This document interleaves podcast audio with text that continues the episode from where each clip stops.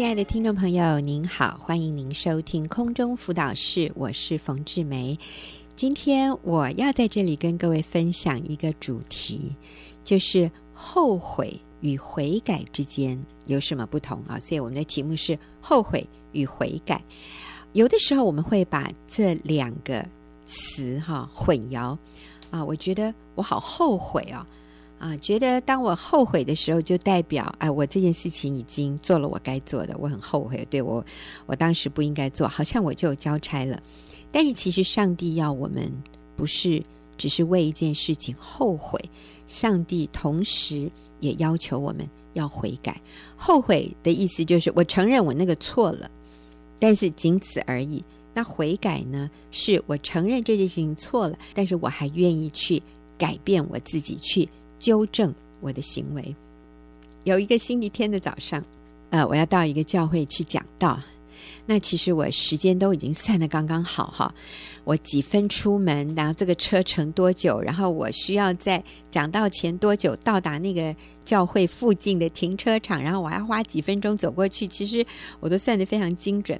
所以呢，当我要出门的时候，我我是要开车过去，我就。回过头来，那时候我先生还在家，他那天早上是去我们自己平常去的教会啊，所以他可以晚一点出门。我就回过头来问他，我说：“哎，昨天是你最后停车哈？你车停哪里啊？”我先生就说。泥巴路啊，我们家附近有一有一条泥巴路。那那个泥巴路哈，当我们在其他的地方找不到停车位的时候，我们就会去那个泥巴路停。啊，那个泥巴路呢，因为就是不好停嘛，然后那个环境也不好，所以通常都还会都还会有一两个位置。所以我一听到泥巴路，哇，我那个火气就上来了。为什么？因为从我们家走到那个泥巴路啊。大概要七分钟的时间，惨了！你现在等于就是我原来计算的时间延后了七分钟，然后又要从泥巴路开到我们平常出去的巷口，可能又要多个半分钟啊！我这时候我就突然火气就上来，我就很大声的说：“泥巴路，你为什么不早讲？你为什么不会想到要去先帮我把车子开过来？哈！现在我这样子来不及了。”然后我先生他就非常惊慌失措地说：“啊，那不然我帮你去开。”然后我就又回他我说：“两个人跑没有意义啦。”然后他就说：“那不然你坐计程车去。”我说：“不行，我都跟人家跟人家约好了，我今天结束的时候要开车送另外一个人回去。”哎呀，反正哈，就是我是气冲冲的啊，把我先生数落了一顿，然后。就穿着高跟鞋在马路上奔跑，然后跑到那个泥巴路去。你知道，我车子开还没离开我们家太远，我心里就非常非常的后悔。我后悔，我为什么这么使性子？我为什么不能勒住我的舌头？我为什么不能好好的讲？其实我生气不生气，都得去把那个车子从那么远的地方开过来。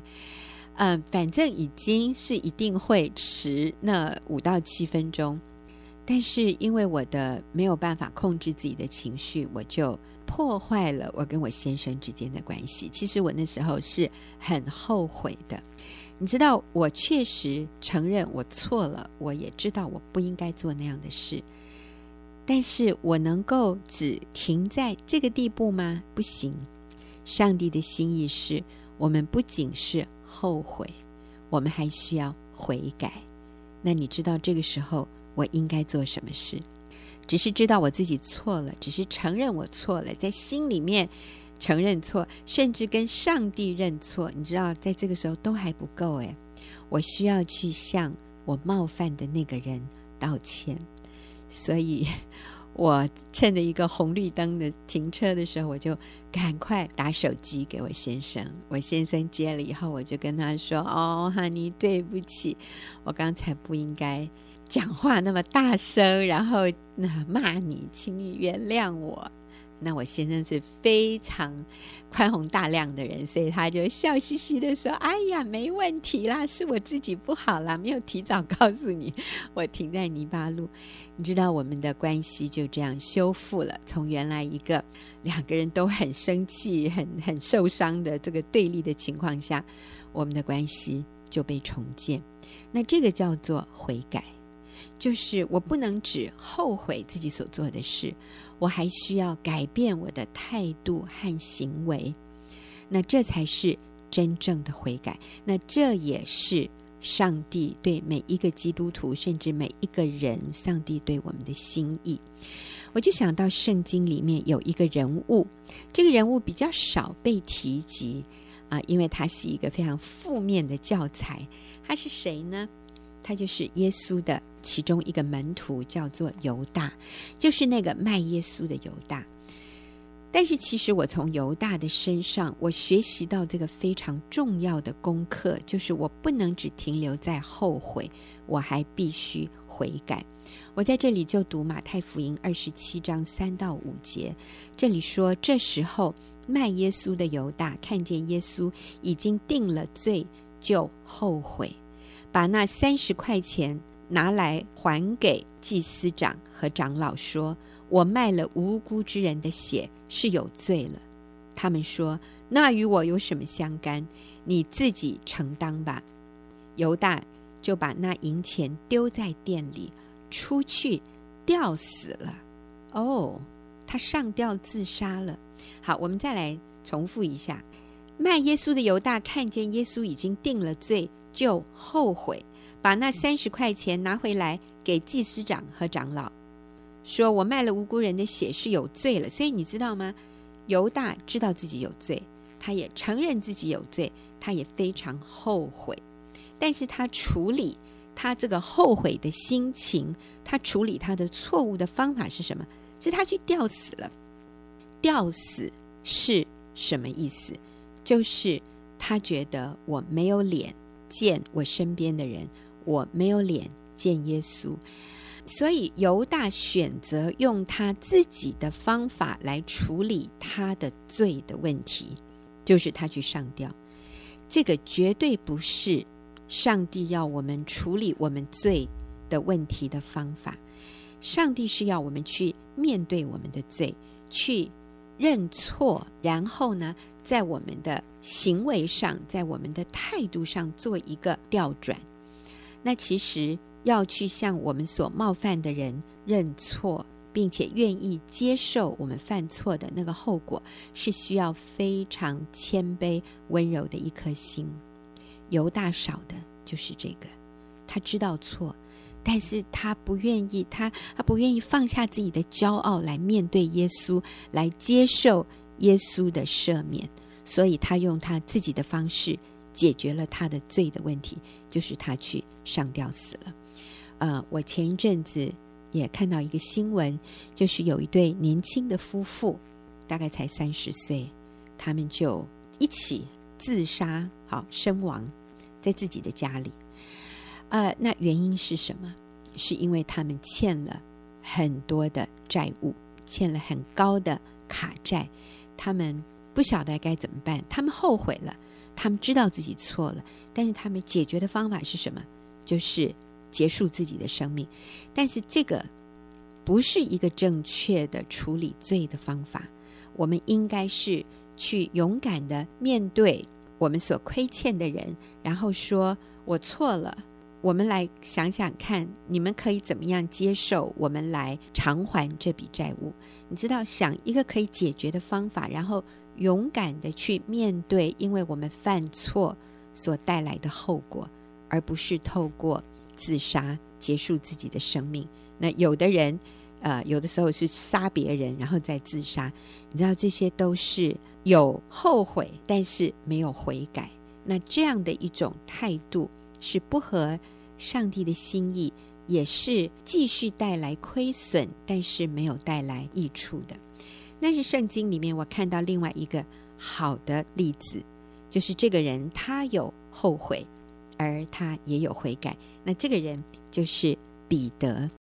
我刚才提到后悔是很好的，但是我们不能只停留在后悔，我们要愿意悔改。悔改的意思就是我们愿意勇敢的去面对我们的罪，去承受我们的罪所带来的后果。我们愿意付代价，但是我们也愿意改变，在我们的态度和行为上面来改变。我提到彼得是一个好的例子，他曾经三次不认耶稣，他甚至在一个小女孩面前、一个使女面前说：“我不认识这个人，你说的话我不知道你在说什么。”啊，三次。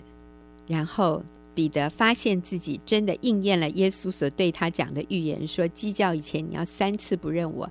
彼得想到自己竟然在人面前三次不认耶稣，他就出去痛哭啊！那个过去拍着自己胸脯说：“就算别人会离开你，耶稣，但是我绝对不会离开你的。”那个人竟然三次不认耶稣，他他看到自己的软弱，自己所犯的错误，他就出去痛哭。但是彼得没有去上吊，哎。彼得没有说啊，我不配做耶稣的门徒，我不如死了算了。彼得悔改，就是当耶稣从死里复活之后，耶稣有一次向门徒显现，他就对彼得说：“约翰的儿子西门，你爱我比这些更深吗？”彼得说：“主啊，是的，你知道我爱你。”好，这是在约翰福音二十一章十五到十七节，耶稣又对他说：“那你就喂养我的小羊。”耶稣第二次又对他说：“约翰的儿子西门，你爱我吗？”彼得说：“主啊，是的，你知道我爱你。”耶稣又说：“你牧养我的羊。”第三次对他说：“约翰的儿子西门，你爱我吗？”彼得因为耶稣三次对他说：“你爱我吗？”就忧愁，对耶稣说：“主啊，你是无所不知的。”你知道我爱你，耶稣说：“你喂养我的羊。”我们看到彼得愿意勇敢的面对耶稣，然后对耶稣说：“主啊，你知道我爱你。”其实，在这个时候，彼得深深地感受到耶稣对他的赦免，耶稣对他的原谅。耶稣不仅赦免、原谅彼得。耶稣还给彼得非常重要的任务，就是你要喂养我的羊，你来做我这些羊群的牧者。耶稣把一个重责大任啊交给彼得，他信任彼得，他没有说：“哎，你过去哈三次让我失望，呃，我可能要留校察看，我要考虑考虑，要不要再继续重用你。”可是耶稣竟然完全的信任彼得。把重要的任务再一次分派给他，而且是甚至对其他的门徒，耶稣都没有讲这么这么明显的对他们的交代，耶稣却把这样的交代给了彼得。我想彼得里面是非常非常感动的。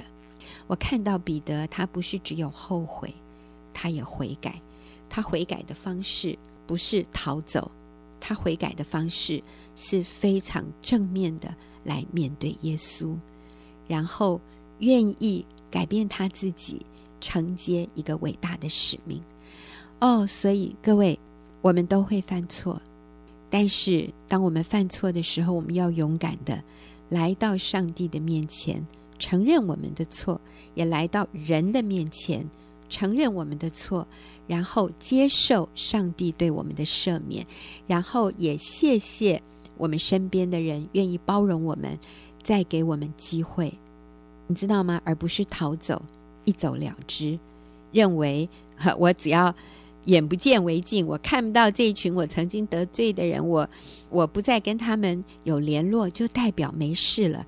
其实不是，我们的良心会追着我们，你知道吗？我们的罪会追上我们，啊，不会放过我们。我们里面的那个内心对自己的谴责，啊，甚至会让你想要去死。那其实这就是魔鬼的计谋，他就是诱惑我们犯罪，而当我们犯罪之后，他就来控诉我们，然后他就建议我们：“你去死吧！”你知道犹大这个时候，他就是接受了魔鬼的建议，他没有来到耶稣面前认罪悔改。我觉得这是这是两个完全不同的一个面对自己罪的版本啊，或者我们说模式。我知道一个故事，一个家族的故事。这个家族里面有一位父亲，那他这一生哈啊、娶了，我现在不是很确定三个还是四个老婆，但是至少三个哈。那他的呃第一个老婆在大陆替他生了一些孩子，那后来他来到台湾又娶了第二个老婆，那这个第二个老婆也替他生了呃，跟他一起生了四个小孩。那在跟第二个太太生活的这些日子里面，他有了外遇，所以那他的太太非常生气，就跟他离婚了。离婚以后呢，他当然就跟这个外女啊结婚，那这就是他的第三个太太。那他跟第三个太太又生了一个孩子。那后来这些孩子都慢慢长大，长大以后呢，他的第二个太太生的小孩哈，大概现在年龄跟我差不多，这些孩子也一个一个信了耶稣，所以是其中的，呃，他的这个第二个太太的，呃，一个孩子，也就是我的好朋友哈，告诉我这是他们整个家族的故事。那我们就要讲到在这个故事里面一些关键的人物，第一个是他的这个第二个老婆，这个当初发现他有外遇的时候就要跟他离婚的这个。老婆，她跟先生离婚以后呢，她就自己一个人去创业啊，然后这个事业也做得非常成功，但是她是带着苦毒恼恨离开的，她没有原谅她的丈夫。这个背叛她的丈夫，所以她就虽然事业非常成功，而且她后来也跟不同的男人谈恋爱啊，可是最后都不了了之，可能也是再婚又离婚啊，反正最后到她年老的时候，就剩她一个人。那她的生活非常的苦闷。我讲的是这个第二个老婆啊，只身一个人去闯闯荡江湖的。那后来她因为赚了很多的钱，可是因为她生活非常的苦闷。所以他就开始进出赌场，然后最后输掉他所有的钱，然后被黑道追杀，他最后只好逃到一个穷乡僻壤哈，在一个小小的一个地方，他就在那边做一点小小的工作哈，就是维持自己的生活。所以这是那个第二个太太的晚年，她就是跟她外遇的丈夫离婚，然后最后这是她的下场。这是第一个关键人物。那第二个，当然我们就说，这个这个男的，他后来娶了第三个太太，那是他外遇的对象。那这个第三个太太，当然就要进到他的家里面，同时照顾第二个老婆生的四个小孩啊。那还有第三个太太后来也生了一个孩子。那当然他知道自己是破坏别人婚姻的人。那其实这个第三个太太跟第二个太太之前也是好朋友，你看哈，他绝对知道是他自己破坏了他好朋友的婚姻，所以其实他一辈子他也是带着很深的自责，所以他里面也是呃苦毒恼恨，因为这四个小孩可能也没有把他当做妈妈来对待啊，一定是对这个。后母这个原来破坏他们父母婚姻的女人，不会给他好脸色的，所以这第三个女人也也不好过。那我们再来说这个丈夫，这个男的，这个男主角，他这一生结了三次婚，那他当然有更多埋在心里深处的一些愧疚感。那我现在讲到，就是到他们八十多岁的这样的一个年龄，那个第二个太太呢，因为他的孩子跟他传福音，所以他就信耶稣了。信耶稣以后，他就决定他要原谅他的前夫。所以当他原谅他前夫以后，从此他就过着平安、喜乐、满足的生活。他跟他的孩子也恢复了关系，所以他的晚年是非常愉快、非常幸福、平安的。那我们再来回来看那个。那个外女后来嫁到他们家的这个女人呢，就是从来没有公开的认错。我相信她有后悔，但是她没有悔改，所以一直到她的晚年，她里面仍然是充满了苦毒恼恨。那我们再来看这个男的呢，他知道自己错，他后悔了，然后也是在他的晚年，他说：“真的吗？耶稣可以赦免我的罪吗？有这么好的事吗？”所以他也来信耶稣，从此得到释放，也惊艳到平安、喜乐、幸福的晚年。你知道这三个人都有后悔，但其中两个悔改，那另外那个没有悔改，所以这就带来他们生命结束的时候完全不同的一种状态。所以各位，我们不管过去我们犯了什么错，我们除了后悔。我们要来到上帝面前，来到人的面前认罪，还要悔改，我们就会经验到罪得赦免的释放与自由。我想这也是圣诞节我们可以给耶稣一个最宝贵的礼物，就是我们除了后悔之外，我们用一个悔改的心来向上帝献上我们对他的感恩。